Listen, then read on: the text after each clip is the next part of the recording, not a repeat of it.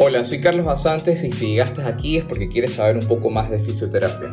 The Tonight Physio Show es grabada todos los días miércoles a las 8 y media pm en vivo junto a mi colega y amigo Andrés Logroño. En este espacio presentamos casos clínicos, conversamos de temas relevantes a la fisioterapia y una vez al mes tenemos invitados que son cracks en la fisioterapia o en el campo de la salud. Si quieres ser parte de la presentación en vivo, escríbenos por tu red social favorita y únete al grupo de Telegram. Ahí encontrarás el link a todas las reuniones, artículos científicos, debates y una comunidad muy activa de fisioterapeutas. Bueno, empezamos el show y no te olvides de lo siguiente. Join the movement with Seven Movement. Listo, empezamos. Buenas tardes con todos chicos. Eh, hoy jueves estamos reunidos con una eminencia en el campo de la medicina y con Andrés Logroño, también siempre acompañándome. Andrés, ayúdanos aquí presentando a nuestro crack del día de hoy. Eh, ¿Cómo están? Buenas tardes con todos. Eh, nada, para nosotros es un gusto. Ya saben, como, como, como lo hacemos todos los miércoles, esta vez fue jueves, por un cambio de horarios que nada, eh, para nosotros es un gusto tenerle a don Arturito Goicochea, neurólogo reconocido, jubilado, un investigador bastante en dolor crónico y ya él nos irá contando que no le gusta llamar tanto dolor crónico, sino persistente y ya, ahí vamos a ir desglosando muchas ideas. El tema de hoy, eh, con don Arturito, quedamos en cómo minimizar la iatrogenia en la salud, en el dolor crónico sobre todo.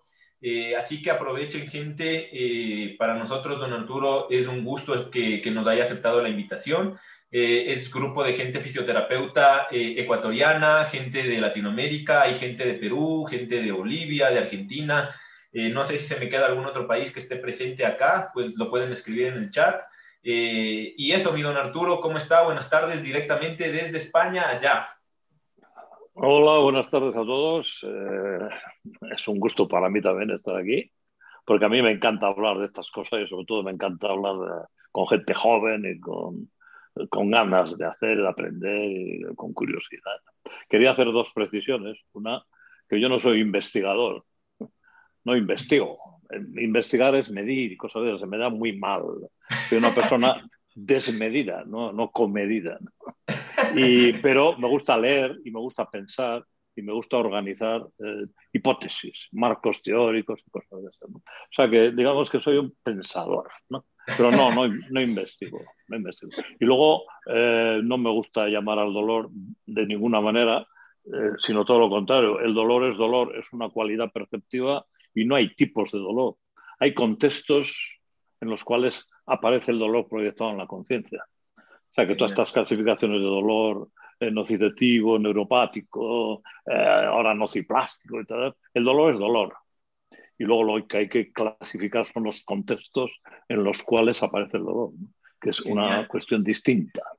Y habrá contextos de daño neuronal, pero no es dolor neuropático, es dolor en contexto de daño neuronal o disfunción neuronal, eh, dolor en contexto de una condición muscular, no sé, pero el dolor es dolor.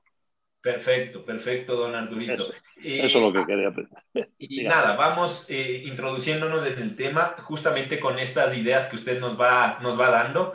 Eh, ¿Qué piensa entonces de la clasificación, justo, ¿no? De esta clasificación internacional eh, que tenemos dolor nociceptivo, nociplástico hace muy pocos años, el neuropático que lo dio la IAS. ¿Es realmente clínicamente importante esto entender para nosotros como profesionales de la salud? No. para mí, no. O sea, el, proceso de evaluación de un paciente que nos cuenta que le duele eh, tiene dos, dos fases. La primera es en la zona o no en la zona, hay que dar con un contexto tisular eh, anormal que explica y justifica el dolor. Entonces, la indagación no es clasificar el dolor. Hombre, según el tipo, eh, cómo, eh, qué cualidad tiene ese dolor nos puede orientar hacia que hay un daño neuronal. Pero lo que hay que hacer es tipificar la situación de los tejidos y para eso hay historia clínica, hay exploración, hay pruebas complementarias, pero esas van dirigidas a definir si lo que encontramos en los tejidos justifica y explica eh, la proyección en la conciencia del dolor. ¿no? A mí ya la clasificación de los dolores no, no me gusta y además prefiero no utilizarla. ¿no? O sea, prefiero deslindar eh, qué, qué, condiciones se dan en los tejidos y una vez que se ha aclarado esa cuestión, sobre todo si la indagación tisular da que no hay nada anormal, bueno, pues entonces lo que hay que hacer es trasladar el, el problema arriba, que es donde, donde se construye la percepción de dolor, ¿no? Pero yo no mezclaría lo que es una cuestión de tejidos con, con los tipos de dolor. Eso no, eso no aporta nada. No solo no aporta nada, sino yo, yo creo que aporta confusión y luego además expectativas negativas. Por ejemplo, es un dolor neuropático. Eso ya automáticamente el propio profesional eh, ya cree que es un dolor que no se puede hacer nada y, tal, y contagia al paciente de esas expectativas. Así es. Eh, no, no, a mí no me gusta eso de, los tipos de dolor. Pero es mi opinión, claro. Carlitos. Este. Ay, se me fue la pregunta. Yo le iba a preguntar, eh, ahorita que estamos hablando de, de, del dolor, ¿existe, de, un, usted considera que hay una relación con el daño tisular relacionado al dolor o simplemente el dolor siempre va a estar acá arriba en nuestro sistema nervioso central? No, no, el dolor siempre es un, un contenido de conciencia y la conciencia es lo que aparece en ese ámbito misterioso que no sabemos cómo sí. se construye, ¿no? Eh, sabemos que hay, hay mucha complejidad de actividad neuronal, sabemos qué correlatos neuronales se tienen que dar, qué condiciones en la red para que aparezca proyectada la conciencia, pero todo dolor siempre es la, el resultado de una actividad distribuida de áreas cerebrales, que en el fondo eh, integra dos procesos. Uno, evaluativo, que es la información que el sistema ha construido a lo largo del aprendizaje, pues esa eh, está operando o no, ha adquirido relevancia, está presente, se ha integrado en toda la red en base a, a expectativas, creencias, memorias, eh, datos sensoriales, por supuesto también, cuando los hay, cuando hay daño tisular, y una vez que ese proceso evaluativo, que es continuo, la función evaluativa es continua, lo mismo que la función de los padres respecto a la vigilancia de los hijos es continua, ¿no? O sea, o sea que es una función biológica evaluativa que lo que está haciendo es integrar la información que en cada escenario, que a cada momento está operando en, en el sistema, ¿no? Bueno, pero entonces esa función evaluativa luego tiene que tener una conversión motivacional para conseguir una conducta del individuo. entonces, eso es lo que ocasiona los síntomas, porque el síntoma, la función es conseguir una conducta, una conducta primero de alerta, de atención a cuestiones de organismo y luego una presentación de una conducta coherente con ese proceso evaluativo. O sea que yo creo que el dolor es un, la consecuencia, la proyección en la conciencia de un estado evaluativo motivacional. Genial, está genial. contextualizado, etcétera, ¿no? Claro. Don Arturito, acá, acá tenemos más preguntas. Eh, una cosa, eh, hay gente que le saluda de México, de Cuba, de Estados Unidos también que están escuchándole este momento. Así que, como usted podrá ver, qué, qué, qué bonito que, nada, que esto se siga, se siga escuchando. En, mientras más lleguemos, creo que va a ser mejor, ¿no? Juan Pablo. Sí, sobre pregunta... todo en, en, en, castellano, porque somos una comunidad que tiene un idioma que podemos entendernos muchísima gente, ¿no? Así es. Esa dependencia de, de, lo inglés ya empieza a hartar un poco. eh, don Arturito, Juan Pablo nos pregunta eh, cuál sería la influencia de las respuestas emocionales del paciente respecto al dolor que puede presentar. ¿Qué importancia se le da? ¿Cómo se podría evaluar esto? Bien, eh, bueno, los sistemas, y para empezar, me gusta dejar claro que un organismo es un sistema complejo. Entonces, los sistemas complejos tienen componentes que a su vez son complejos, pero que están altamente integrados de modo bidireccional en, en un objetivo común. ¿no? Y el, el, todo es más que la suman las partes y todas esas historias. ¿no? Entonces, eh, en, en, la red neuronal hay capas, hay una jerarquía eh, que no está en ningún sitio, está oscilando, depende de lo que esté pasando. Entonces, la conciencia es la capa última de la complejidad, de la integración de todo, de todo el organismo, ¿no? Y abre, da paso a la presencia del individuo, que puede, con su recepción de ese recao, el dolor, pues contribuir pues con sus ideas, con las que tiene, con el impacto emocional, con una decisión de tomar una conducta o tomar otra, etc.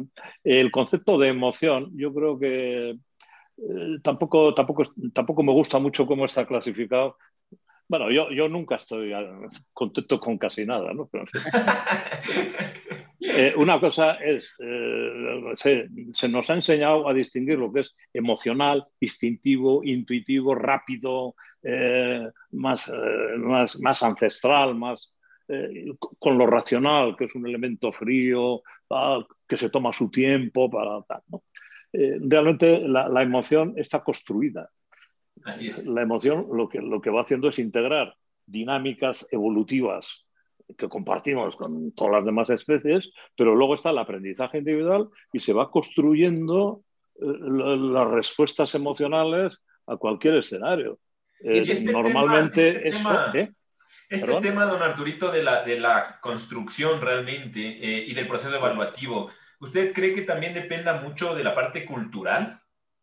Hombre, por supuesto. Es que es que ningún individuo tiene experiencia ni capacidad suficiente por sí mismo para construir una teoría de organismo cuando nace. Somos una especie que tiene evolución cultural. Y entonces ya cuando nacemos estamos metidos en una cultura y el organismo va a utilizar la información que extrae por error, ensayo-error, que eso sería eh, información extraída por experiencia, y ahí aparecería el aprendizaje asociativo, los condicionamientos clásicos, condicionamientos operantes, el aprendizaje con refuerzo y todas esas historias. Pero luego nuestra especie, el sistema va a utilizar la información que recibe de expertos. Y en cada entidad cultural pues habrá unos contenidos que van a condicionar todo el proceso evaluativo que estará contextualizado pues no solo por condiciones ambientales, físicas o químicas o biológicas o de gérmenes o de lo que sea, sino también por contenidos culturales. Lo que pasa es que eso ya está muy globalizado. Así es. Claro, y, eso ya está deslocalizado. Que ahora, o sea, ahorita mencionamos mucho el tema de la conciencia, de los factores que van a influir en, el, en la percepción del dolor. Y esto lo vamos desarrollando desde, desde que nacemos, ¿no? Desde nuestro primer contacto con nuestros padres, con nuestros familiares, con nuestros, las, en la escuela, en el colegio, con la sociedad, y va a depender mucho y va, va a cambiar mucho el, el, contexto de cada paciente. Y muchas veces al tener este modelo biomédico de querer tener una explicación de daño tisular relación a dolor, no encontramos y tenemos estos, estos choques con estas patologías como la migraña, la fibromialgia, el dolor lumbar crónico o el, dolor musculoesquelético crónico, que muchas veces el tejido está bien, pero el paciente no. Entonces, Arturo, ¿qué, factores puntuales eh, podemos encontrar eh, o, deberíamos detectar nosotros en, nuestra clínica, en nuestra práctica, para poder ir viendo cómo, por dónde vamos a atacar o ayudar al paciente? Bien, como he dicho, lo primero es descartar una, patología. ¿no? Hay que hacerlo con rigor y sin recurrir a etiquetas que no son diagnósticos, son etiquetas que organiza el profesional. Eh, eh, cuando uno tiene crisis de migraña, por ejemplo, repetidas, eh, si hacemos una disección del organismo o de la cabeza, no vamos a encontrar ninguna patología. No, no, no hay, ni siquiera hay inflamación por más que digan que es un estado inflamatorio. No hay nada. O sea, la cabeza de un migrañoso con la cabeza de alguien que no tiene migraña sería la misma. ¿no? Entonces, mm, la etiqueta no es un diagnóstico. Eso es algo que se conoce como falacia nominal. ¿no? Ponemos un nombre a un proceso y ya tenemos el nombre. ¿no? Por fin ya me han dado con lo que tengo. Tengo una migraña. Pues no. E-, eso, e-, eso es un problema. ¿no? entonces, eh, los individuos, los organismos o el sistema neuroinmune o como se quiera, tiene una construcción, tiene un periodo de aprendizaje y va a operar sobre la información recibida.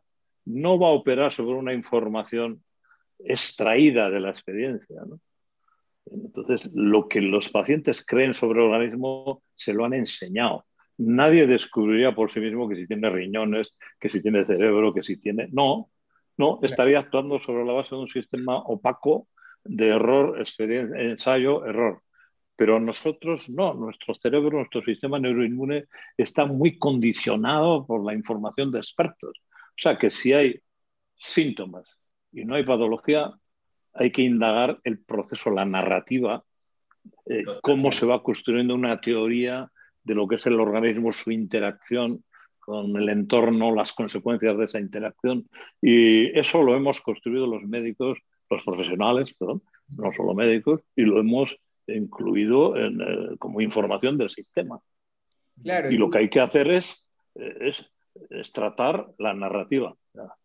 Hice una entrada en el blog hace poco, el narracionista, o sea, uno va al nutricionista para ver lo que come, si es correcto, tal. pues ah, se puede ir también al narracionista, a ver si la narración que está operando en el cuerpo de uno es saludable o no, nos acerca a la realidad, y desgraciadamente no lo es. hay un libro de un autor español que se llama Juan Gervás, que es, muy, muy, contestatario, el hombre muy crítico. Se llama La expropiación de la salud, ¿no? cómo se medicaliza la, pero yo también creo que se puede hablar la expropiación de la percepción de salud estando sano, que sería otra cuestión. Correcto. Porque Vamos. muchas de estas etiquetas que usted menciona y en las historias de, de pacientes con dolores crónicos o dolores persistentes, como usted lo, lo, menciona, tenemos estos pacientes que vienen con muchas etiquetas, ¿no? Que visita a un profesional, le dan una etiqueta, va donde otro profesional, le va otra etiqueta, y a la hora de, que llegan a, tienen muchas etiquetas, el paciente no, no, no, sabe ya cuál es la verdadera, hay esta desconfianza por el de la, de, la salud. Y cuando hablamos de, comunicación y de la narrativa, que siempre lo, mencionamos, es de escuchar al paciente, o sea, simplemente ese acto de ver cómo vamos, eh, cómo empezó, cuál fue el proceso, ¿cree, considera que ya va a ser eh, curativo para el paciente? Eh, reconstruir la narrativa con ayuda, con la ayuda del profesional, desde una narrativa saludable, digamos. que lo que el profesional le va a explicar al paciente es eh, que se haga con una comprensión de un proceso que no es un proceso patológico, sino que es un proceso de aprendizaje, una vez descartada la patología. Entonces, el reandar, el, recorrer otra vez el camino de la construcción de esa narrativa eh, abre los ojos al, paciente. Entonces nosotros lo que tenemos que ayudarle es a, ese organismo a reorganizar esa narrativa, a modificar el guion, la convicción de patología, la dependencia de acciones terapéuticas, eh, eh, librarse de, los estigmas, de las, de las etiquetas, de, de las culpabilidades, de, si he hecho esto, lo otro, va más allá, que no tenía que haberlo hecho. Hay que liberar al paciente. Al final es un ejercicio de liberación. usted no tiene nada, luego tendría que estar libre. Así es. Reorganice sus programas y yo le ayudaré a recuperar su libertad. Para vivir. algunas preguntas, mi don Arturito, que, que tenemos un montón. Ah, vale, vale. Eh, Dieguito Vallejo de, de, Ecuador igual le pregunta si es que realmente se puede o existe alguna manera objetiva de cuantificar esta sensación de dolor que el paciente nos da, tanto para el paciente como para el profesional? No, bueno, es, el dolor es una cuestión subjetiva. Eso es como si pones, quieres cuantificar la tristeza o el cansancio, la, no lo sé. Pues si pones una escala de 0 al 10, has, has puesto ninguno y el máximo. Dígame usted cuánto dolor siente, ¿no? Eh, no, eh, en, el dolor clínico espontáneo. En laboratorio, se puede, como uno cuantifica el estímulo, si, utiliza un estímulo mecánico, térmico o con láser, eh, pues sí, puede haber el umbral de aparición de la sensación dolorosa. Bueno, pues tanto. luego, el umbral de tolerancia, entonces tú puedes cuantificar cómo aparece el dolor en relación a unos estímulos predeterminados, cuantificables y tal. Pero el dolor en la realidad no tiene nada que ver con eso. Luego, no, ¿para qué? ¿Por qué vamos a cuantificar el dolor? Pues eh, la única manera que tenemos es de preguntarle al paciente. Eh, yo, yo solía utilizar una fórmula matemática en la consulta que es X más Y igual a interrogante. Ahí no hay ningún dato. Entonces empezamos a poner datos. Eh, el interrogante es ¿cuánto le duele a usted? Pues Claro. 8, vale, pues sabemos que X más Y es igual a 8 y ahora tenemos que eh, asignar un valor a X y otro a Y. ¿Cuál es X? X sería, hay daño tisular. Si X tiende a 0 y X es 0, Y es igual a 8. ¿Y qué es Y? El proceso evaluativo, la narrativa. Entonces hay que trabajar la narrativa. Anoten ese tip clínico que acaba de mandarse, ¿ah? Claro, ¿ah? ¿El qué? El, el tip clínico, dice Andrés. ¿El tip? Ahora, ¿Qué es eso? eh, dale, dale, dale, Carlitos, para seguir leyendo Ya. las preguntas. Eso te iba a decir, iba a leer la otra pregunta. ¿Por dónde? Edgar nos pregunta. Sí. Dale. ¿Tú la tienes? Léela. Sí, la tengo, la tengo. Don Arturito, Edgar le saluda, eh, que es un gusto a sí mismo. Dice, ¿qué tanto cree usted que influye un factor psicológico en la percepción del dolor del paciente? Hombre, primero habría que ponerse de acuerdo en qué queremos decir por psicológico, Así es. porque todos los dolores, y eso lo dice la IASP, el dolor siempre es algo psicológico. ¿Qué quiere decir con eso? Pues que el dolor es la consecuencia de la activación de una red neuronal y las redes neuronales no, no liberan, no sé, bilis o intercambian gases, no. No, li- liberan mensajes. Y la red neuronal construye productos psicológicos, memoria, predicción, imaginación, aprendizaje, etc. O sea que el dolor siempre va a ser algo que no tiene materialidad, no, no lo puedes tocar, ni pegar, ni coger. Luego siempre va a ser un producto psicológico, pero que proviene de una estructura celular, que es todo el organismo históricamente relacionado con el entorno. Lo que pasa es que el dolor, como cualquier contenido de conciencia, incluye historia. Las piedras no tienen historia por, en sí mismas. Es. Tienen una forma en relación a todo ¿no? el devenir físico por el río y tal, pero no tienen conciencia, historia, narrativa, intencionalidad. ¿no? O sea que si queremos comprender el dolor, tenemos que librarnos también de las categorías de dolor psicológico y físico. Hay dolores justificados por un contexto tisular Ah, y dolores que no son la consecuencia de un contexto tisular. Si queremos utilizar un término fisiológico, neurofisiológico estrictamente correcto, habría dolores que están vinculados a la realidad y dolores que no están vinculados a la realidad y les podemos llamar alucinaciones de daño. Y eso sería correctísimo. Y de hecho, los, los científicos en general eh, eh, dicen que la percepción es una alucinación controlada por los sentidos. O sea, que el, el, cerebro, el sistema está siempre imaginando, anticipando, construyendo hipótesis y luego contrastándolas con, con la información sensorial. Bien. Pues es una percepción y cuando estamos dormidos se anula la contención sensorial y el proceso alucinatorio está libre. ¿no? Estamos percibiendo estando dormidos. Claro. Somos conscientes de, de, una proyección en la pantalla de la conciencia de un guion, de un, de un, relato, de unas cosas que pasan, por más extrañas que sean. No tienen nada que ver con la realidad, no están determinadas por entrada sensorial, pero están en la conciencia. ¿no? Ahora, don Arturito, eh, Carlitos, ¿quieres, las, las tienes tú? Eh, no, yo quería hacer una, una pregunta para contextualizar, ¿no? Para la gente que ha ido entrando, la gente que tal vez no tengan estos, estas definiciones. Para Arturo, ¿usted cómo define la conciencia? Porque hemos mencionado mucho la conciencia, pero ¿qué es la conciencia? Para que podamos ir contextualizando e ir construyendo a partir de, de eso. No sé.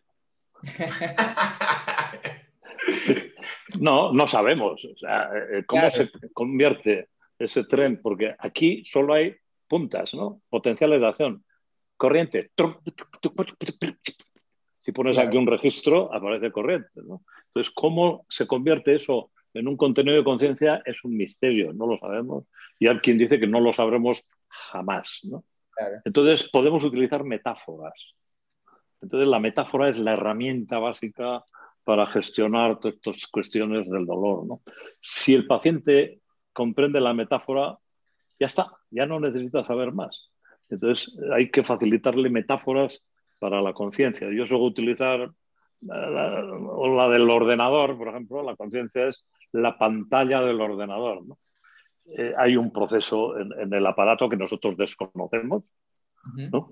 hay, contenidos y nosotros nos relacionamos con el teclado. Entonces, a medida que tecleamos cosas, la pantalla va, hay un diálogo pantalla individuo a través del teclado. El organismo, desde luego, no tenemos un teclado para. Pero mm, tampoco hace falta, porque eh, eh, tiene una tecnología más avanzada y aparece la conciencia, y sin necesidad de teclado estamos dialogando con la pantalla. ¿Eh? Y luego la otra es la del cine.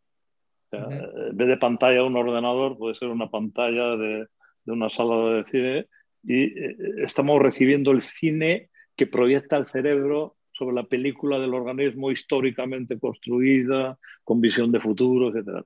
Y entonces es, un, es el espectador, está metido, implicado en la trama de la película, no puede hacer modificaciones como hace un censor, cortar y poner otro trozo, no. Pero hay una comunicación entre el individuo y, y el guion y a través de ese ámbito consciente podemos gestionar el conocimiento, la información, la atención, utilizar la imaginación para hacer cambios en los programas que están operando, eh, podemos enfriar emocionalmente los síntomas, podemos hacer muchas cosas, pero solo en el ámbito de la conciencia. Claro. Que es un ámbito que no lo manejamos a capricho, pero que tenemos oportunidad de interactuar a través de él. O sea que no sé lo que es la conciencia. Y lo, otro, lo otro sería también imaginar que el sistema neuroinmune, que es el que gestiona el organismo, pues sería como eh, el gobierno de una nación. Entonces, a través de eso no tienes ningún problema para entender por qué el gobierno nos crea tantos problemas, ¿no? por ejemplo. Melina, Melina nos pregunta, don Arturito, eh, que, ¿cuál es la característica primordial, eh, supongo que en signos y síntomas del dolor crónico, la persistencia del dolor, a qué se debe? ¿Cómo podemos decir que este paciente tiene o está haciendo dolor crónico? Eh, ¿Hay algún signo, síntoma que usted en todos estos años ha visto? tampoco me gusta a mí eso lo crónico agudo, porque eso es una descripción en relación al tiempo. Dolor crónico es uno que lleva... No, insisto, primero hay que definir la situación de los tejidos. Total. Evaluar. Y si no hay, hay dolor explicado por un daño y dolor en ausencia de daño. Eso, como he comentado antes, se puede llamar una percepción controlada por información sensorial o una percepción desvinculada de la información sensorial. Entonces, a mí, dolor crónico, eh, que lleva más de tres meses, no sé qué. Eh, a mí lo que me preocupa es el significado de las etiquetas. Entonces, si se dice, usted tiene ya un dolor crónico, entonces se da por sentado que ese no podemos solucionarlo. Y eso es falso. Esto es falso. O que con los años es normal que duela. esto es falso también. Entonces hay muchas falsedades en torno a las atribuciones que hacemos a las palabras. Y hay que tener cuidado con la utilización de las palabras, porque comemos palabras, no solo tomates y patatas, comemos palabras. Así es. Eh, no sé si ha visto últimamente, incluso, no sé qué piensa don Arturito, eh, ya se está haciendo investigación incluso para supuestamente entender la transición ¿no? del dolor agudo a crónico. Eh, y que muchas veces estas, estos estudios nos están diciendo ahora que el dolor crónico básicamente no deberíamos apostar como profesionales de la salud a quitar o liberar este dolor crónico del paciente, sino a mejorar su función, porque básicamente el dolor siempre va a tener. ¿Esto qué tan nocebo es para el paciente? Eso es falso y, es un nocebo, claro. No, eh, el, el, dolor, cuando no hay daño, es un error evaluativo, que es un concepto que a mí, todas mis construcciones teóricas eh, van a parar a eso, que el error evaluativo neuroinmune, ¿no? ¿Eh? identificando eh, una alergia con un error evaluativo inmune. El cáncer es la consecuencia de un error evaluativo inmune, etc. Bueno, pues el dolor sin daño sería la consecuencia de un proceso evaluativo erróneo que ni se detecta ni se corrige. Si ese error no se detecta ni se corrige, se cronifica, pero no el dolor, se cronifica el, error evaluativo. Si no hacemos nada por modificarlo, no solo no hacemos nada por modificarlo, sino que lo vamos reforzando. Bueno, ya esos crónicos o no hay nada que hacer. No, ¿por qué no se Los pacientes que llevan 40 años con migraña y cuando tienen la oportunidad de recibir una información que por lo menos debilita el error evaluativo, deja de tener migrañas. Claro. Carlitos. A ver, aquí, siguiendo con este mismo tema de las etiquetas, pregunta Joana Castillo, ¿cómo minimizar el impacto de las etiquetas de las patologías que presenta el paciente? Porque como mencionamos, ¿no? Vienen muchos pacientes que ya están con estas etiquetas. Eliminándolas. Y nosotros también, eh, muchas veces el paciente viene en busca de eso, busca en, ser etiquetado, en ser categorizado en, una, en un solo aspecto. Es como que tiene esa expectativa de llego a ti para que me des una solución y nosotros vamos a entrar con una, no estás bien, eh, no tienes una, o sea, no, no eh, vamos a evaluar la narrativa. Entonces, ¿cómo, ¿cómo minimizamos ese impacto? Porque hay una percepción creada en la sociedad, en nuestra, en nuestra formación médica incluso, de, dar, eh, de categorizar, eh, de etiquetar a los pacientes. Mm. Sí, pero eso es para organizarnos profesionalmente, sobre todo en relación a lo que ignoramos. Eh, la solución de las etiquetas está en no utilizarlas. Entonces, en, vez de utilizarlas, pues tenemos que recurrir a, otros encajes más biológicos. Yo, por ejemplo, la migraña pues, es, un estado de alerta protección.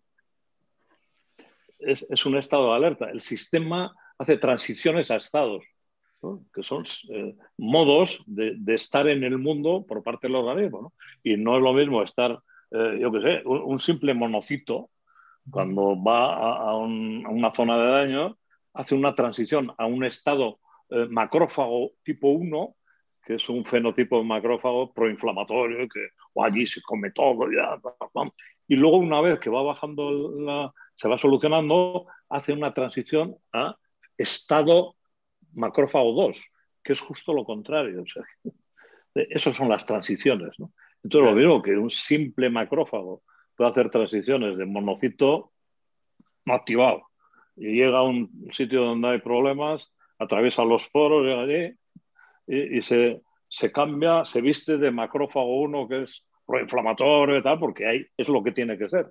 Luego se enfría la situación y hace una transición a estado macrófago 2 que hace justo lo contrario. ¿no? Bueno, pues el organismo hace lo mismo, hace transiciones de estados.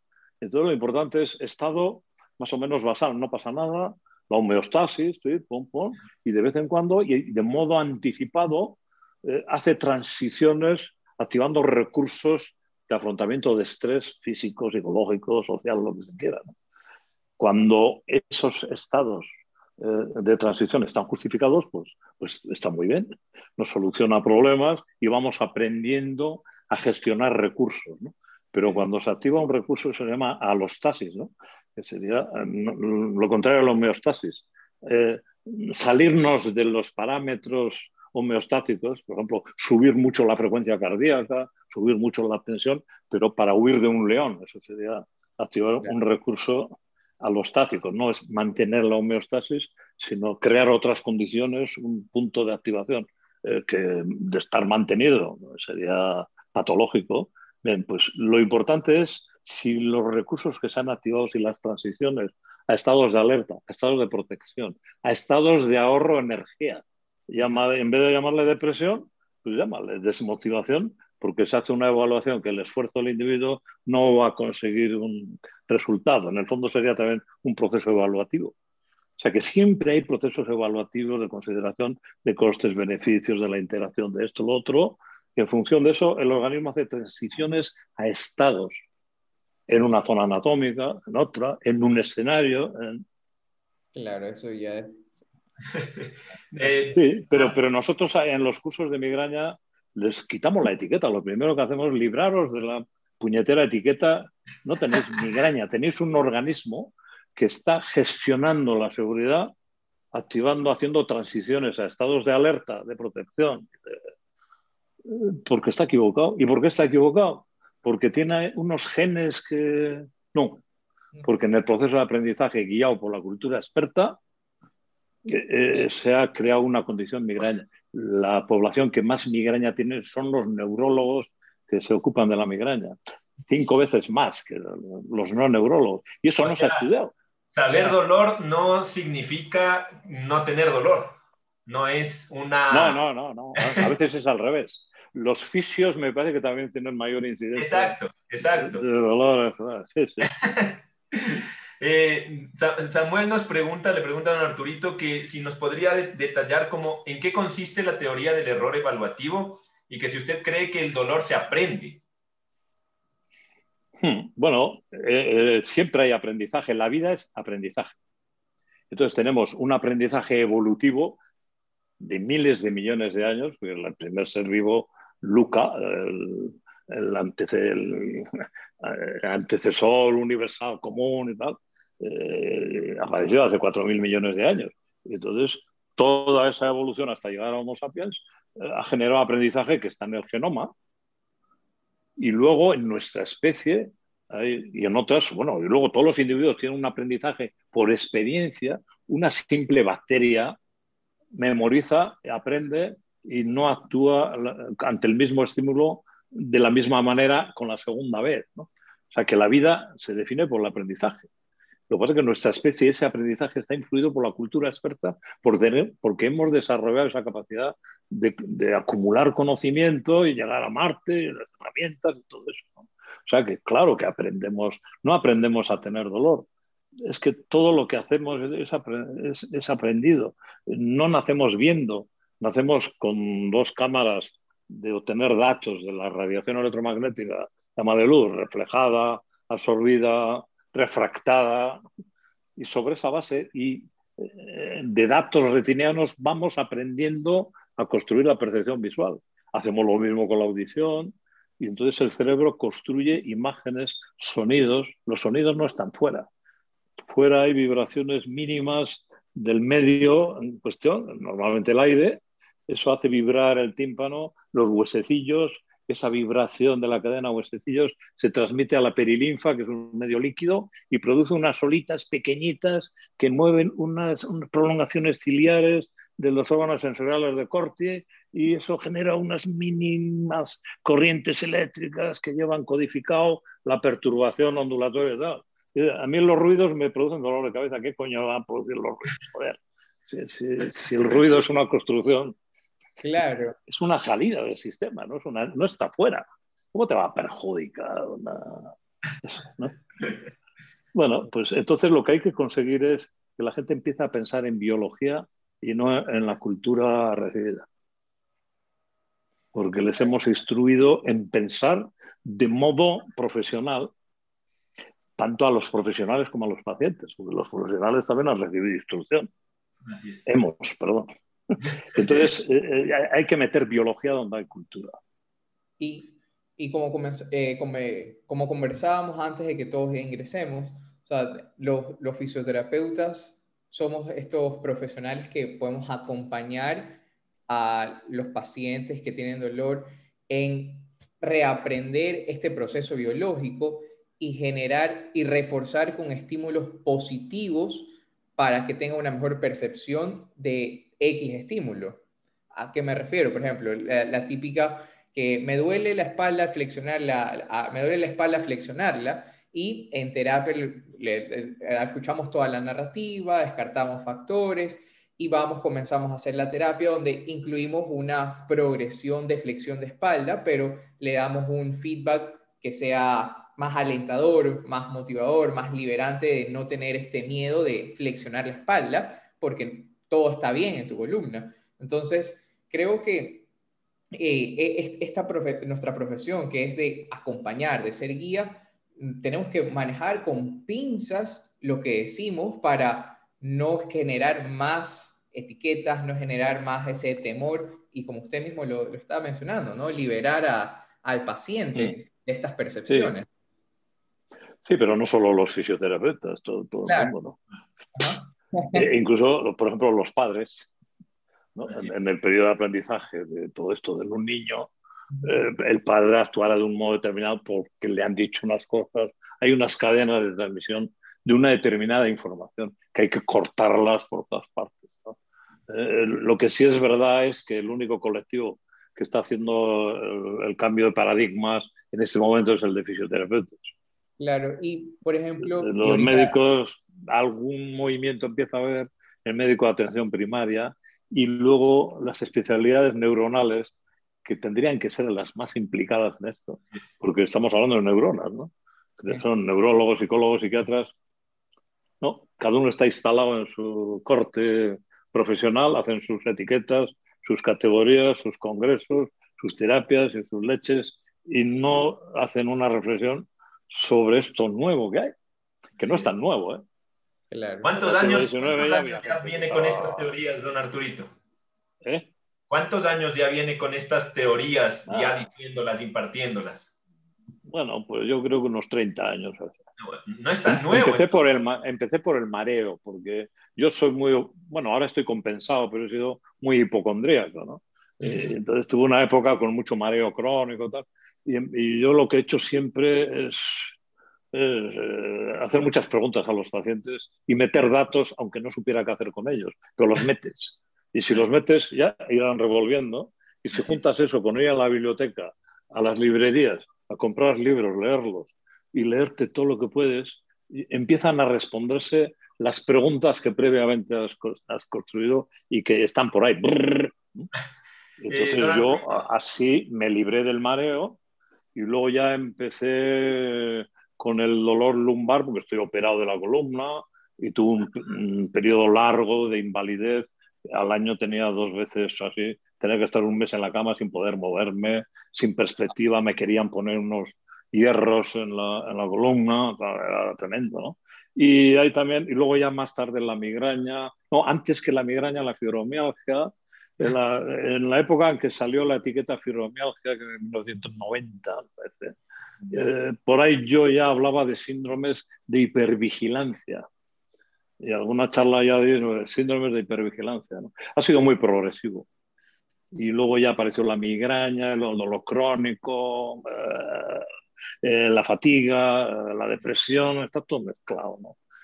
Y hay que meter evolución y hay que saber cómo funciona una célula. O sea, lo primero que tiene que hacer un profesional es estudiarse una célula cualquiera y ver la complejidad que tiene una célula. Y a partir de ahí empezar a, a hacer construcciones biológicas respetando que no hay otra cosa que células y espacio extracelular. Claro. Eh, don Arturito, nos pregunta Luz, Luz de México, nos pregunta, esta pregunta me parece súper interesante. Si el dolor eh, a la evaluación se determina que es por el tejido, por algún daño en el tejido, ¿este sanaría por sí mismo? ¿Necesitaría algún tipo de intervención? En la mayor parte de los casos no. La pregunta está muy bien, sí.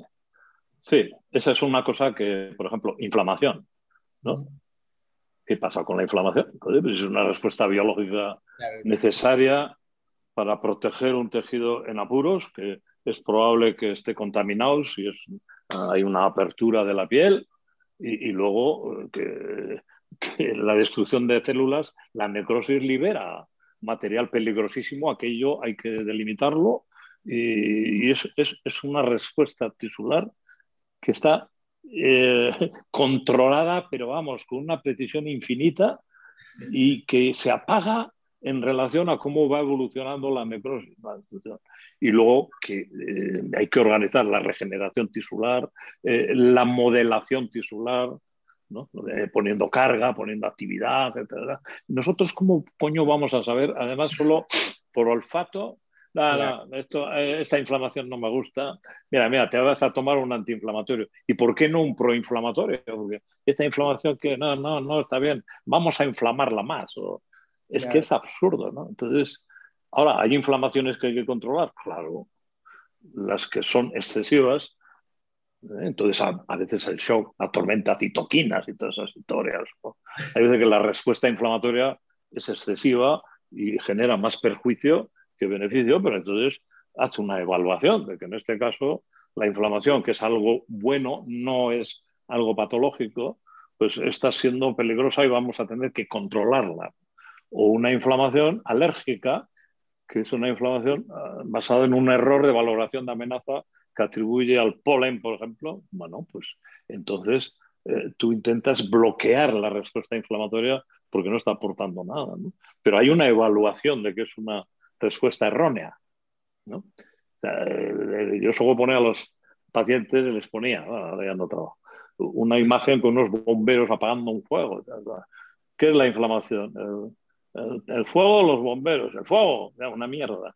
Son los bomberos. Entonces, alguien en su sano juicio va a llamar a la policía porque hay unos señores que le están mojando el piso. No. Tienes que hacer una evaluación primero a ver si hay fuego.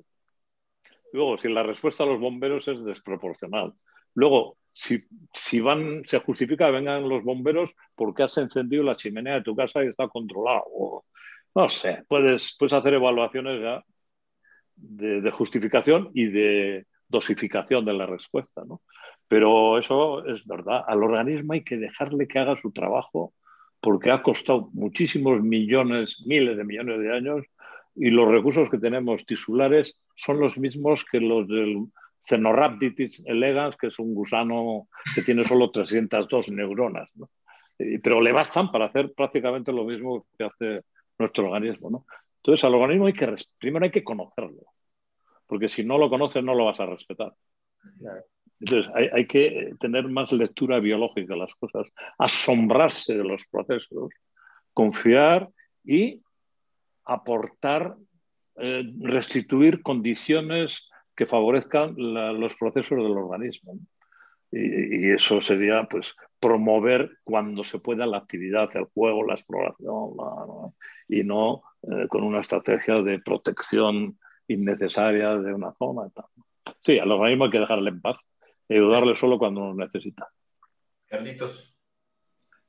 Bien, vamos a ver otras preguntas por aquí. Bien. Eh, eh, eh.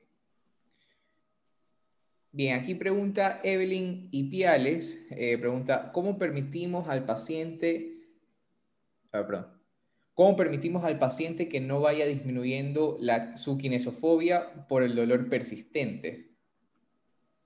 Bueno, hay dos herramientas. Primero, hay que contestar. Eh, si me dice que no tengo nada, ¿por qué me duele? Entonces, esa pregunta hay que contestarla bien. Claro. No hay que decir, es que es biopsicosocial, que no sé qué coño quiere decir tampoco, ¿no? sí, pero ¿eso qué es? Bueno, pues ya sabe, la vida, la estrés, ha tenido problemas, sí. Bueno, pues todo eso hace que a veces, eh, al no gestionar la emoción bien, pues se expresa por dolor, una mierda. Eso no, es, no tiene que ser así. Pues. Eh, hay que separar los planos de lo que es el individuo con sus peripecias de lo que son los problemas de, los tejidos. ¿no? ¿Eh? Eh, ¿Cuál era la pregunta? Perdón. Ah, ¿cómo se hace? Sí. Lo primero es contestar y dedicar el tiempo a que comprenda por qué aparece el dolor si no hay nada.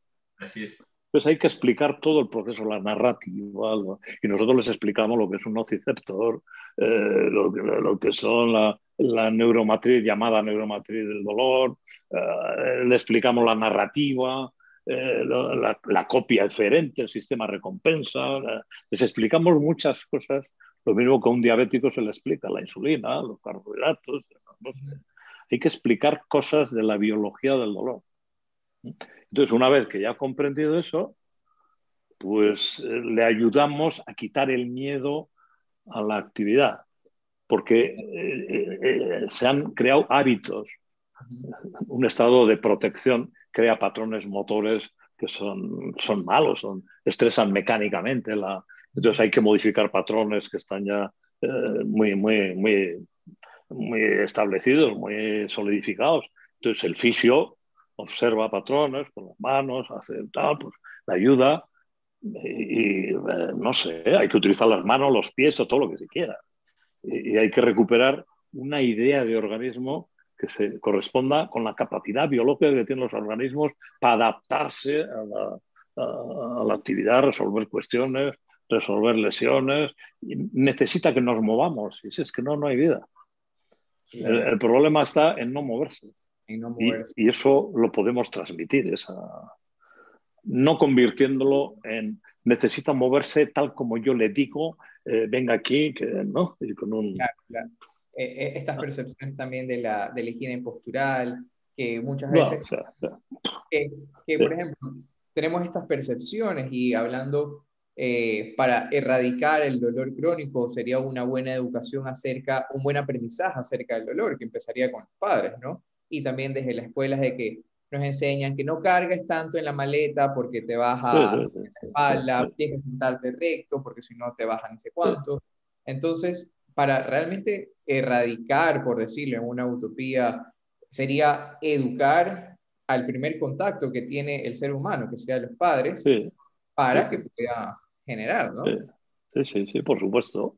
Eh, no sé si habéis, conocéis alguno, mi último libro, y aprovecho para hablar de mi libro, por favor. sapiens manon tropo, ¿no? o sea, sapiens, pero no demasiado, ¿no? Síntomas sin explicación médica, que no solo habla del dolor, porque eso de situar solo en el dolor, ¿no? Bien, pues el prólogo, a sugerencia de mi hija, que es Fisio Maite, eh, lo ha hecho mi nieta de ocho años. ¡Qué hermoso! ¿Por qué? Pues porque en cuatro líneas ella tuvo una experiencia de un dolor eh, cuando iba a hacer una actividad en un campamento se puso a llorar, era un dolor tremendo, no podía hacer nada, pero se acordó de lo que le habían dicho sus padres, que ya le están instruyendo en eso el cerebro, ah, están educando ya, bien. Bueno, entonces se acordó y cogió, se quitó el miedo poco a poco, se concentró, se empezó a moverse y solucionó el problema. Bueno, pues en cuatro líneas, eso es lo que los profesionales tendríamos que hacer. Desde que vienen los niños, explicarle no solo, en vez, de contarle que los niños vienen de París, hay que explicarle lo de la semillita, ¿no? No, hay que contarles historias, hay que, hay que aproximarles a, la realidad y, a facilitarles que tengan la capacidad de responder a lo real y no a historias que les hemos metido en la cabeza, ¿no? Bueno, pues, pues mi nieta en cuatro renglones ya me jodió el libro, porque ya todo lo que viene después, 400 páginas, es paja. Eh, Arturito, eh, nos, nos, dicen acá también, eh, me parece súper interesante esta pregunta de Diana Coloma, ¿cómo influye la ingesta de medicamentos en pacientes que no tienen daño tisular? no sé si allá socialmente se acepte mucho, acá mucha gente se automedica y mucha gente es polimedicada y muchas veces a las evaluaciones no hay daño del tejido. ¿Influye eh, la parte química para la respuesta de estos pacientes? ¿Cómo, cómo, cómo trabaja usted con este tipo de pacientes, don Arturito? Nosotros no les decimos nada sobre utilización de fármacos. Les explicamos el proceso y generalmente van tomando decisiones de quitarse fármacos. Eh, el, otro mito que hay es el de la automedicación.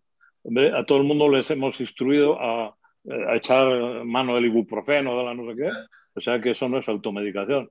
Eso, eso es un hábito que eh, han transmitido los profesionales para hacer una serie de, gestos. La medicación, cuando hay daño tisular, eh, se pone la cirugía, el cáncer, las infecciones, los traumatismos, etc. Eh, todo el procesamiento de la información del tejido dañado tiene una base química. entonces podemos modificar esa información, que son moléculas, con otras moléculas, con lo cual hacemos creer al sistema que está pasando menos de lo que está pasando. Y eso se traduce en menos dolor. O sea que no, no, no, no existe el analgésico, existen cosas que te modifican el proceso evaluativo y puede ser simplemente un placebo. que modifica también el proceso evaluativo, ¿no? Claro. Entonces yo creo que cuando no hay daño, no hay nada que eh, justifique la utilización de fármacos de modo crónico y luego hay mucha evidencia de que no se deben utilizar, por ejemplo, o por lo menos se discute si hay que utilizar opiáceos o no. que no hay que utilizar antiinflamatorios porque no hay inflamación, etcétera, ¿no? Entonces yo creo que los fármacos forman parte del problema. Primero, porque crean efectos secundarios, que es el único efecto claro. luego, cuando va bien, eh, ah, me tomo y ya está. Bueno, pero creas una dependencia que no deja de ser meter un, algo que probablemente sea tóxico. Depende de la cantidad que metas. Y, y, luego, si no hace, potencia la idea de que es un problema inaccesible a la terapia, con lo cual el problema es más gordo que nosotros con las intervenciones pedagógicas la gente decide empezar a quitar fármacos, empezar a, tomar un par de, vinos sin miedo, a moverse sin miedo, a vivir sin miedo. Así es. tal vez ya está, es así de sencillo. Si lo sabe mi nieta, coño. claro, brindar estas herramientas que generan de independencia, ¿no? Independencia del paciente y hasta creo que estamos en una sociedad que nos hace muy dependientes de el profesional, del fármaco, del fisio, y el cuerpo ya tiene en todo su cuerpo todas las herramientas biológicas para sobrellevar muchas adversidades, ¿no? Claro, claro.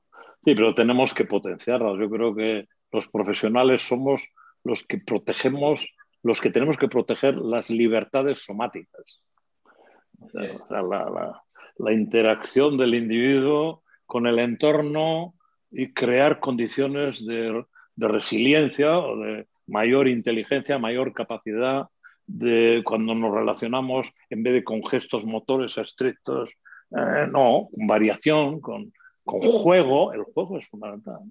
Eh, mañana vamos a hacer una entrevista a un autor que es interesante, se llama Robert Sánchez, que tiene un libro que se llama Camina, salta, corre, baila está muy bien. No es fisio, es de estos de nivel, de, el deporte y tal, ¿no? Pero está muy bien porque eh, anima a la gente a, recuperar la actividad, a, recuperar mecanismos biológicos evolutivos que nos han permitido aprender a gatear, a saltar, a, ponernos de pie, a hablar, a oír, a ver. Entonces, ¿por qué en un momento, en la medida que nos vamos eh, metiendo con, la cultura, el organismo va perdiendo capacidades de adaptación y de aprendizaje, no es porque ya se ha degradado, lo hemos utilizado mal, no, es porque ya la cultura experta ha tomado el mando de la situación. Don Arturito. Eh, Esa es mi tesis. Don Arturito, también nos, preguntan por acá, eh, me parece también súper interesante, ¿qué piensa usted de la fisioterapia como profesión sanitaria para trabajar de manera multidisciplinaria tratando pacientes con dolores persistentes, con dolor crónico. Eh, yo creo que es bastante interesante escuchar su, su opinión, ya que trabaja eh, con, con, su hija, que es fisioterapeuta. Mm. Sí, bueno, yo hice una entrada en el blog también, eh, que no, así como no hay enfermedades sino enfermos, a uno no le ve una profesión, le ve un profesional. O sea, tú no puedes decir, la fisioterapia, no es un ámbito profesional donde hay modos de interpretar el dolor de una manera a la contraria, unos creen una cosa, los otros en la otra, es un caos. Entonces, no, yo no creo en la fisioterapia, yo creo en la biología y, las personas que tienen curiosidad estudian, escuchan a los pacientes, les hacen caso, asumen un compromiso profesional, porque todos hemos salido de la facultad no solo sin saber nada, sabiendo cosas que nos vamos a tener que librar de ellas para poder empezar a, saber algo, ¿no? Y entonces al final no es que te vea un profesional, te va a ver una persona que se ha interesado por el tema, que ha estudiado. Lo que pasa es que en la fisioterapia colectivamente eh, produce un efecto colectivo grupal que es positivo, ¿no? porque está promoviendo que más gente cada vez se interese por estas cuestiones. Los fisioterapeutas invertís mucho en, formación, pagáis de vuestro bolsillo curso de posgrado, leéis, eh, eh, sois eh, colectivamente, no todos, pero hay, un grupo que está metido en esta historia. Y el hecho de que haya ya un, colectivo arrastra a los individuos también. En otras profesiones no existe esto, que sepa yo. O sea, que te, doy la razón de que es en la fisioterapia. Sí. sí, pero luego hay un fisioterapeuta.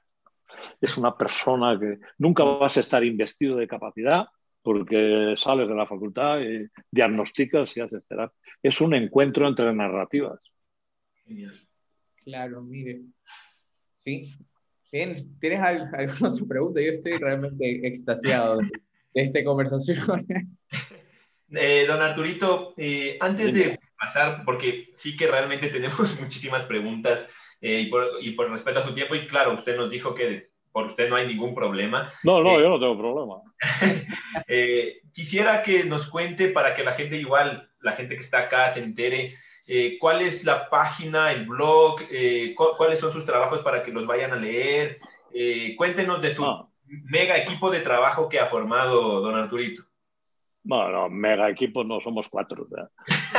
un, jubilado que soy yo, el abuelo Cebolleta, que cuenta sus historias. Yo no trabajo, no veo pacientes, escribo. Luego está mi hija Fisio, Maite, que le costó varios años bueno, cuando salió de la escuela de fisioterapia, yo ya estaba hablando de todas estas historias. Me miraban así, con cierto desprecio. ¿Este qué sabrá? Pero si yo soy fisio. Qué bonito. está hablando del cerebro. Y, pero si yo soy fisio. Y bueno, y al cabo de cuatro o cinco años eh, me prestaron atención y si le escuchamos, o sea que costó sus años y entonces empezó y tuvieron una crisis considerable porque era de repente. Y todavía no había mucha gente que estuviera diciendo esto. Porque ahora ya entras y hay ya investigación, no, no, no. Entonces todo esto estaba.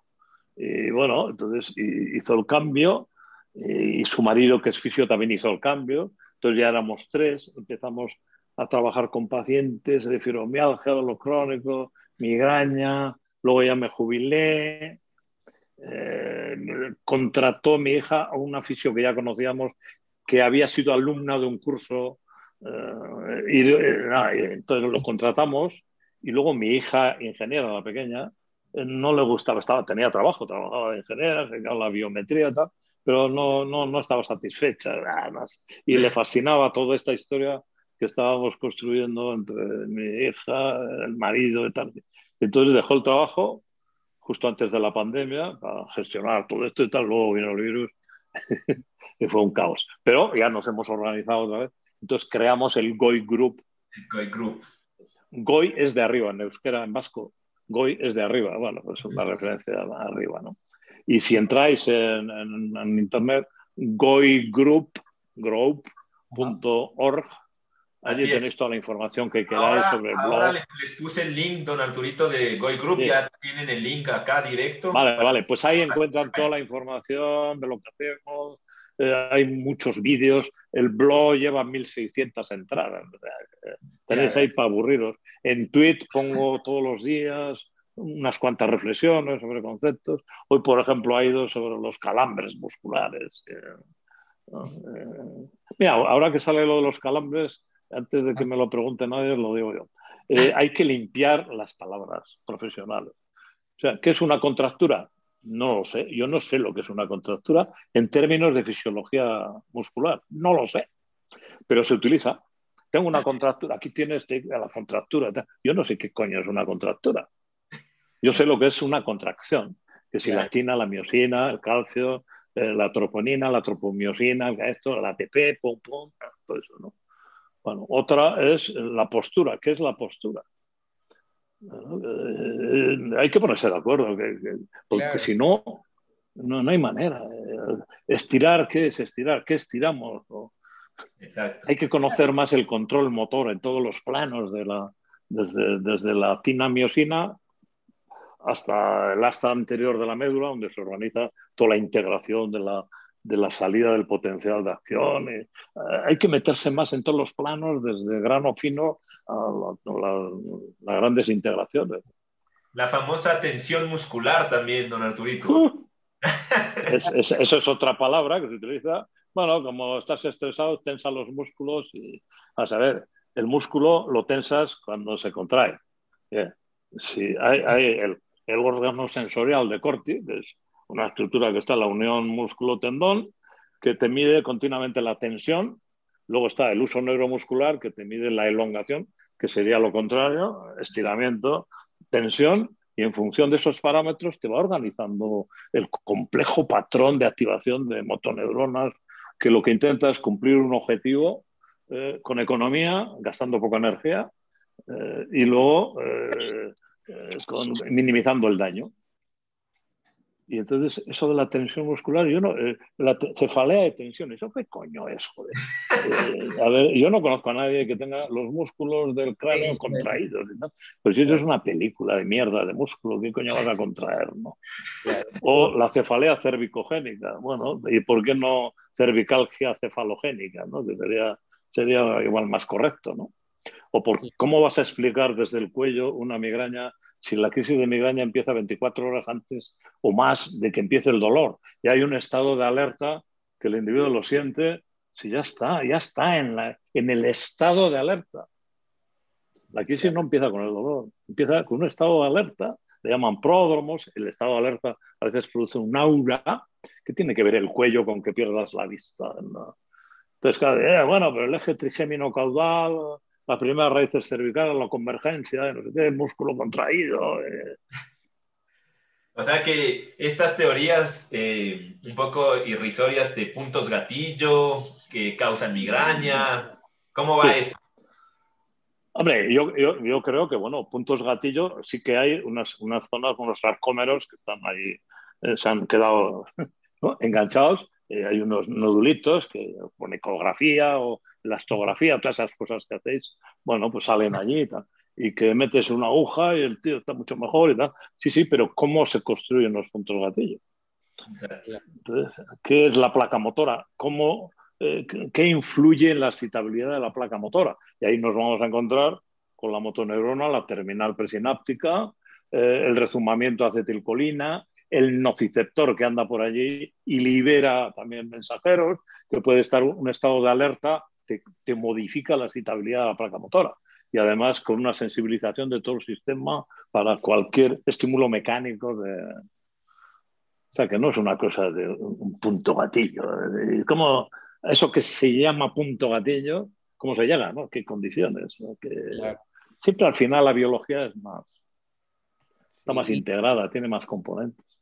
Claro. Entonces yo en vez de destruir placas motoras con una aguja, pues me parece más lógico eh, modificar los estados de relación motora, eh, que no solo es motor, motor, interocepción, cognición, emoción, con una tarea. Si pones en el ordenador, eh, se te forman aquí puntos gatillos, joder, pues hace una... mejora un poco esa interacción con, con esa tarea, no sé, levántate un poco, pon variabilidad, tómate una cerveza, yo qué sé, joder pero no. Lo que pasa es que a veces viene bien para iniciar una relación, porque al final eh, esto es como las parejas. El, paciente profesional es una pareja. Al principio fue muy bien y luego se va a tomar por saco. ¿no? Eh, y el primer momento que se ha agobiado porque tiene necesidad de, que le quiten eso, haces un gesto mágico, ya lo tienes, ya has ligado. ¿no? Bueno, pero, luego hay que construir una relación a medio y largo plazo. Y ya hay que empezar, una vez que se, se va el enamoramiento, hay que hacer otras cosas. No digo que, que no pueda tener éxito la relación, pero ya hay que trabajarla, ¿no? Claro, hay que trabajarla. Bueno, y creo que ahorita, el, como mencionábamos, el tema de la transición que está, estamos viviendo, ¿no? Que eliminar estas, estas palabras, estas etiquetas, esto, estas percepciones que ya vienen eh, de, de, nosotros profesionales, cambiarlas a un modelo más biológico va a ayudar al paciente, ¿no? Entonces, este, espacio, como siempre estamos mencionando, este espacio es para crear eso, para fomentar, eh, para, hacer, para, en para favorecer a la transición y que el único favorecido sea el paciente, ¿no?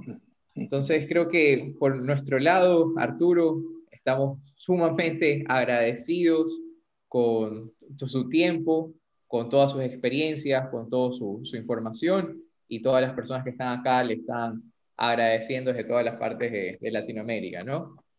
Sí. Bueno, yo creo que a los pacientes les encanta la biología también. que agradecen que te tomes tu tiempo para enseñarles cómo funciona el organismo. El Mosley, Lawyer Mosley hizo un estudio en que primero hacía preguntas sobre dolor, nocicepción y tal. Las preguntas eran erróneas porque les hemos educado y hemos educado a profesionales también en, una teoría errónea de, origen del dolor, ¿no? el modelo cartesiano, como se quiera. Entonces luego les daban un curso tanto a profesionales como a, a pacientes sobre conceptos actuales. Y luego hacían el examen correspondiente y veían que sí, que habían mejorado las concepciones sobre el dolor. ¿no? Y luego les preguntaron a los profesionales, eh, eh, bueno, hemos hecho esto también con, con, pacientes, les hemos explicado lo mismo. ¿Ustedes piensan que habrán entendido algo? No, no creo. Pues sí, habían entendido lo mismo. Tenemos metáforas, tenemos dibujos, tenemos, tenemos un montón de material para utilizarlo y, hay que convertir al paciente en un alumno que a través del conocimiento quite el miedo pero ese conocimiento hay que interiorizarlo y hay que convertirlo en modificaciones de programas motores que están muy automatizados hay que hacer un, cierto trabajo. Si tú tienes una partitura en el piano y te equivocas, por repetirla más no vas a mejorar. Tienes que quitar las manos del piano, hacer una interiorización de gesto, motor, de la melodía, de la armonía, de los elementos que componen esa ejecución. Y después de hacer ese trabajo, eh, aplicarlo y, entonces empieza a resolver. Si no haces el trabajo, repetir, repetir, repetir, mal. Eh, nada, don Arturito, nos, creo que de las cosas que nos ha dicho, que son un montón más bien, muchísimas gracias. Eh, yo creo que nada, gente, lo más importante es justo esto, ¿no? A través del conocimiento, quitar el miedo del paciente. Eso, sí. Creo que la verdad, don Arturito, Vamos a hacer un breve resumen. Díganos si se nos quedan ciertos puntos importantes ahí. Lo más importante como personal de salud es, primero, entender nosotros como personal de salud la importancia de biologizar todo esto, de hacer una biología, de, entender realmente cómo funciona desde las cosas más simples, que son una célula, eh, y de ahí mediante la educación al paciente quitar a veces eh, ideas erróneas, eh, preconcebidas culturalmente muchas veces incluso, todo esto, obviamente, descartando patología, si es que no hay patología o lesión del tejido. Y de ahí, nada, a través del movimiento, impulsarlo, impulsarlo, felicitarlo, motivarlo, acompañar al paciente día tras día. Eh, eso, y que para la educación podemos usar, usted mismo lo ha dicho, don Arturito, metáforas, imágenes, no sé si utiliza alguna otra cosa, videos tal vez, don Arturito. Sí, vídeos y luego hay una cosa que es muy importante que es trabajar los escenarios. O sea, tú estás, si solo trabajas en la clínica, eh, tú puedes conseguir que un movimiento, que a mí es un término que tampoco me gusta demasiado, es unos parámetros físicos, es mejor acción o actividad o con un objetivo, con un valor, etc. Bueno, pues si tú trabajas en la clínica, a veces un gesto motor puede ser doloroso. Tú lo trabajas, eh, haces ese trabajo, a ver, hazlo, ¿te duele? No, no ves, ya está. Pero luego va al escenario, si es un futbolista y en el campo de fútbol le duele. Pues a veces que hay que hacer ese trabajo en el campo de fútbol. Claro. falta. Hay que trabajar en los escenarios, porque cada escenario tiene un patrón de conectividad. Total. Eh, esto nos pasa, no sé, por ejemplo, mucho con el paciente con osteoartritis de rodilla. Muchas veces el paciente te dice, yo camino súper bien, pero veo las gradas y me duele veo la claro. Sí, sí, porque son escenarios. cada, cada zona anatómica tiene un guion, tiene una narrativa. El hombro derecho tiene una narrativa que no es la misma que el izquierdo. Y hace unas cosas y se ha creado una historia de atribuciones, procesos evaluativos, etc. Y entonces son como personajes de una historia. El hombro derecho, el pie, la nariz. Eh. Qué genial, ¿Mm? qué genial. Eso tenemos que evitar etiquetas, eh, evitar falsos diagnósticos muchas veces, dar una, dos cosas que son sumamente importantes, que usted las dijo también, eh, dar una explicación buena de lo que le está pasando eh, y quitar el miedo a la actividad. Creo que en eso tenemos que basarnos bastante como profesionales de la salud Eh, y algo que nos encantó que usted dijo, no, no tampoco etiquetemos al profesional de salud como el fisioterapeuta o el de médico sanitario, sino... No, no, no, no. No, y en relación a eso sí que me, querría dar testimonio de que ya es hora de que los fisioterapeutas se os conceda la capacidad profesional para evaluar pacientes, no para ejecutar programas dictados desde arriba. Correcto. Necesitáis la libertad como colectivo para... Para, allá vamos, para allá vamos. Ah, vale, vale, ah, no os van a dejar. ¿eh? el, esclavo, el esclavo te libertará, el amo nunca libera al, esclavo. Correcto, correcto. En eso, en eso estamos y por eso estamos en este espacio y teniendo invitados de alto nivel como usted, eh, Arturo. Bueno, chicos, saben que al final siempre de cada reunión prendemos las cámaras para tomar una foto aquí con nuestro invitado, así que es hora de... Ah, van a ir apareciendo ahí las chicas y los chicos. Por favor, prendan las cámaras. Vamos prendiendo las cámaras. uno con máscara y todo. Claro, hay, hay, algunas personas que ahorita están trabajando. Ah, que están trabajando. Vale, vale. Están Trabajando. Claro, es que acá es hora laboral. Mire, ya está Diego haciendo ejercicio también. Ya con las pesas. Eh. bueno. Bueno, ya no podéis más. Bueno, pues nada. Cuando queráis, llamáis otra vez. Eh, hay que resolver alguna duda. Genial. Pero yo prefiero crear dudas que resolverlas. Perfecto. nos quedamos sumamente agradecidos, don Arturo. Eh, ah, mucha gente de, de, acá en el chat le está agradeciendo, gente, como le digo, de México, de Cuba, de Estados Unidos, de Colombia, de Perú también hay. Eh, muchos fisioterapeutas de Ecuador, así que para nosotros es un gusto con Carlitos haberle eh, tenido acá y, nada, pues a, seguir creciendo. Luego esto lo podremos ver aquí, ¿o no? Esto se edita en... Sí, sí después... Porque mi hija, ahora mi hija lo pondrá en Hoy Group cuando pueda hacerlo y aquí verá esto en España muchísima gente. Perfecto. De aquí, este, en una semana tenemos el contenido ahí, se lo, se lo enviamos con mucho gusto, Arturo. Muy bien. Vale, vale. Para las fotos, tres, dos. Placer, ánimo, no tengáis miedo, coño. Venga, el mundo es vuestro. Bueno. Listo. Gracias, don Arturito. Gracias a todos. Gracias a todos. Cuídense. Nos vemos.